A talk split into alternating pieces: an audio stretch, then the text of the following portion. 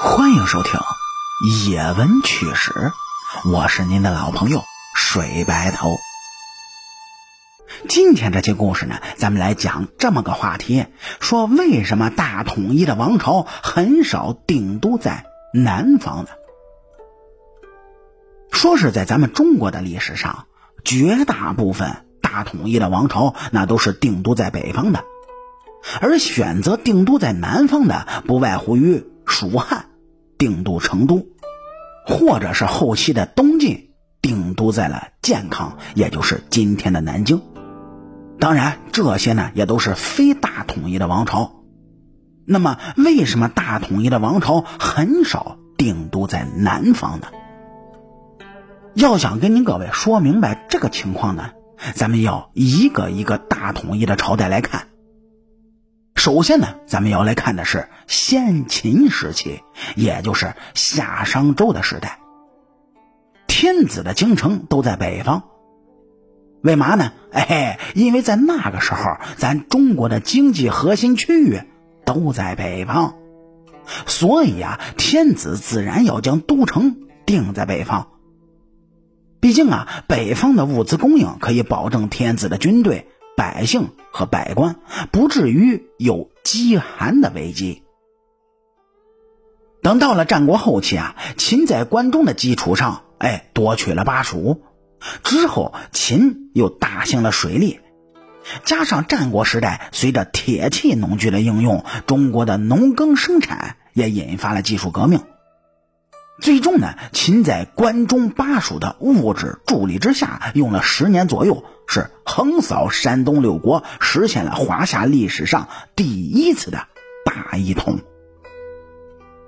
秦朝灭亡之后，刘邦就意识到关中地区的优越性是远非其他地区可以比拟的，于是这刘邦就定都在了长安。而直到西晋时期啊，中国南方的开发程度都是远非北方可比的，所以从先秦、西晋这长达数千年的时间里，华夏大一统的王朝都热衷于定都北方。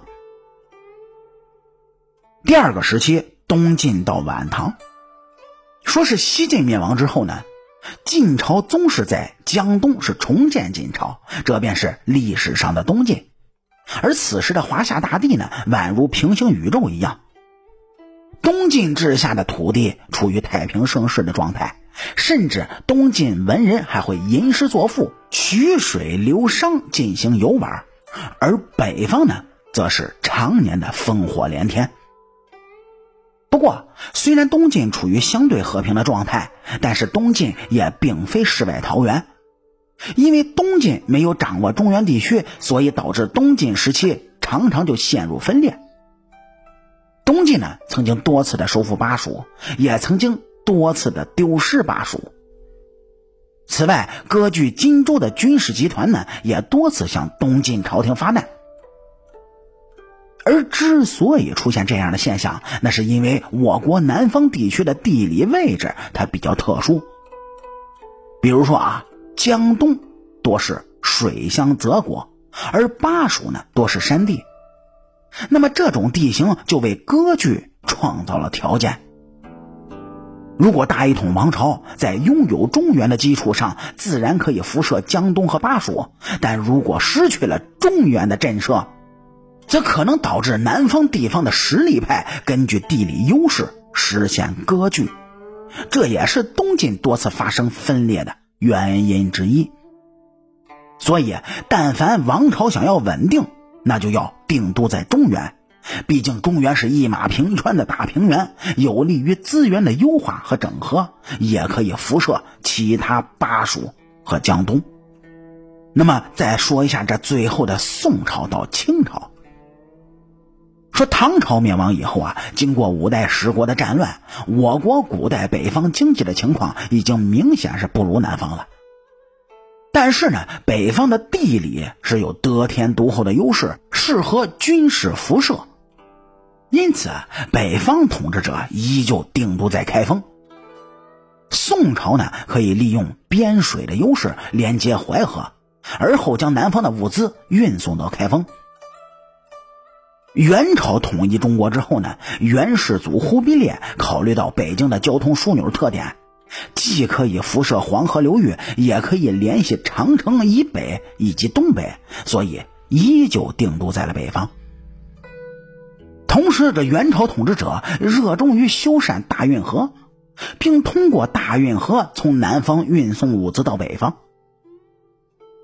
朱元璋建立明朝以后呢，考虑到北元势力的存在，于是破天荒的定都到了南京。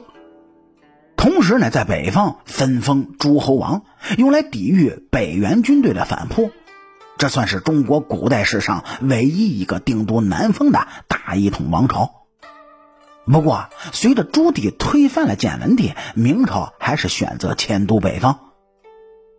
这清朝入关以后呢，一方面考虑效仿明朝，另一方面清朝也担心无法长期的维持对中原的统治，所以清朝的统治者最终呢决定定都于北京城。